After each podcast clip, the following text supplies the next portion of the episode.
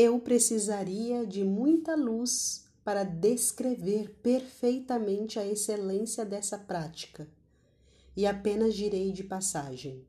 Primeiro, que dar-se assim a Jesus Cristo pelas mãos de Maria é imitar Deus Pai, que nos deu seu Filho por meio de Maria e que não de outra forma nos comunica suas graças.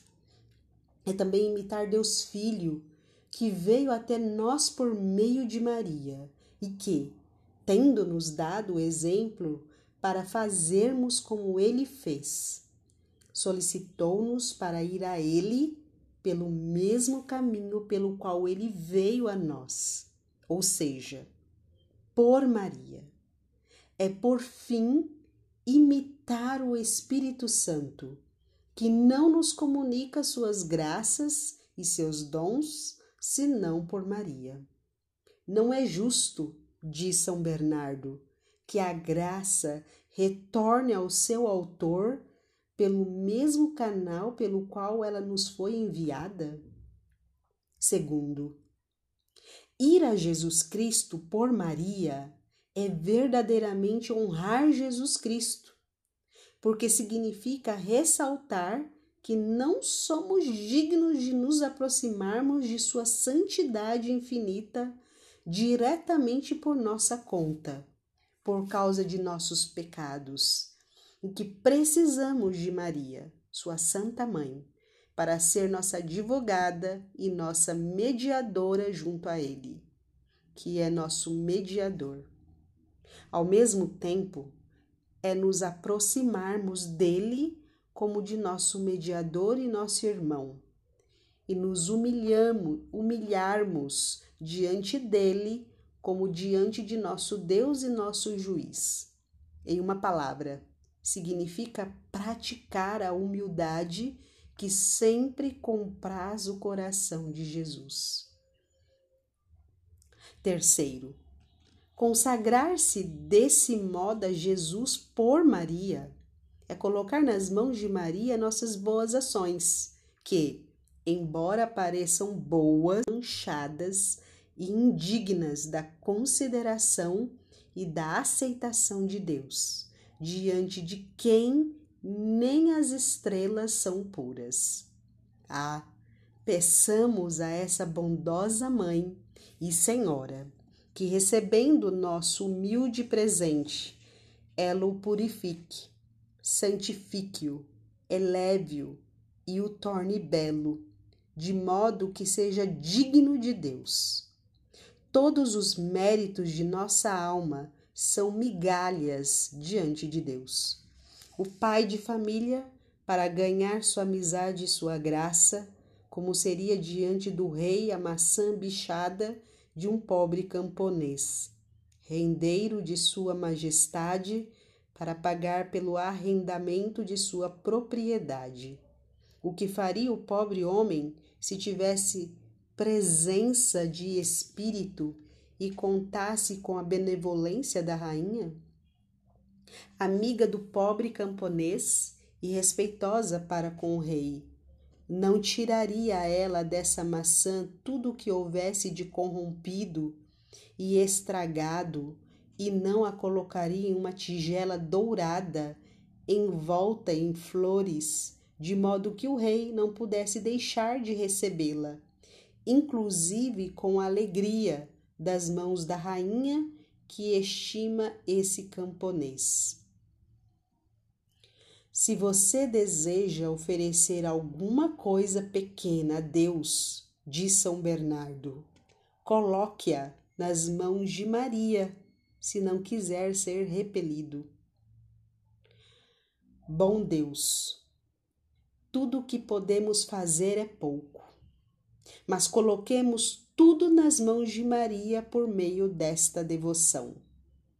Do mesmo modo que nos daremos inteiramente a ela, quanto formos capazes, despojando-nos de tudo em honra dela ela também será infinitamente liberal conosco. Nos dará por um ovo um boi, dar-se-á inteiramente a nós com seus méritos e suas virtudes. Ela colocará nossos presentes na bandeja de ouro de sua caridade. Nos revestirá como Rebeca a Jacó, com as belas vestes de seu filho unigênito, Jesus Cristo. Isto é, com os méritos que tem à sua disposição, assim como seus serviçais e seus escravos, tendo-nos despojado de tudo para honrá-lo, honrá-la, nós teremos duas vestes. Vestes, ornamentos, perfumes, méritos e virtudes de Jesus e de Maria na alma de um escravo de Jesus e de Maria, despojado de si mesmo e fiel em seu despojamento. Quarto, dar-se assim à Santa Virgem é exercer no mais alto nível possível a caridade para com o próximo, pois fazer-se voluntariamente seu prisioneiro é dar-lhe o que se tem de mais precioso, a fim de que ela disponha disso como quiser, em favor dos vivos e dos mortos. Quinto, é por essa devoção que colocamos nossas graças méritos e virtudes em segurança, fazendo de Maria nossa depositária e lhe dizendo: Tomai, minha querida Senhora, eis o que, pela graça de vosso amado Filho, eu fiz de bom. Eu não sou capaz de guardá-lo por causa de minha fraqueza e de minha inconstância, por causa do grande número e da malícia dos meus inimigos que me atacam noite e dia. Ai de mim!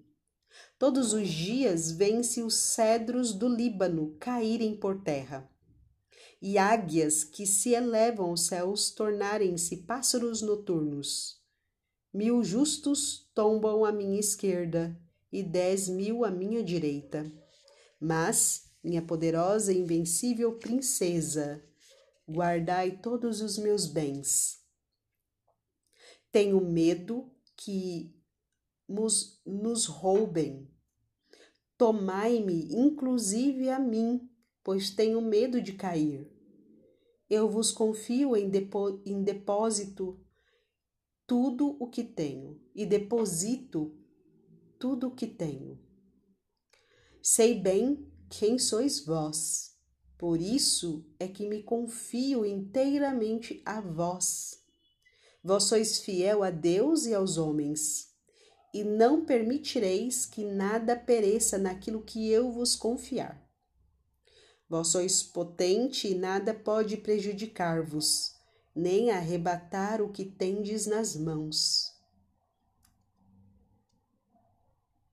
Essas são as palavras de São Bernardo, que exprimem substancialmente o que acabo de dizer mesmo que fosse esse o único motivo para impulsionar-me a esta devoção, como sendo o meio para conservar-me e crescer na graça de Deus, eu não devia respirar senão fogo e chamas por ela. Sexto, essa devoção torna a alma verdadeiramente livre com a liberdade dos filhos de Deus. Como por amor a Maria, nos reduzimos voluntariamente à escravidão. Esta querida senhora, por reconhecimento, amplia e dilata o coração e o faz caminhar a passos de gigante no caminho dos mandamentos divinos. Ela afasta o mal da tristeza e do escrúpulo. Foi essa devoção que Nosso Senhor ensinou a doce Agnes de Langeac religiosa morta em odores de santidade, como meio seguro para vencer as grandes penas e perplexidades em que ela se encontrava. Faste, disse-lhe ele, escrava de minha mãe e toma o grilhão. E ela assim fez. E no mesmo momento, todas as suas penas cessaram. Para dar a essa devoção autoridade, seria necessário reportar aqui todas as bulas e as indulgências dos papas e os mandamentos dos bispos em favor dela. As congregações estabelecidas em sua honra, o exemplo de diversos santos e grandes personagens que a praticaram. Mas vou deixar isso tudo em silêncio.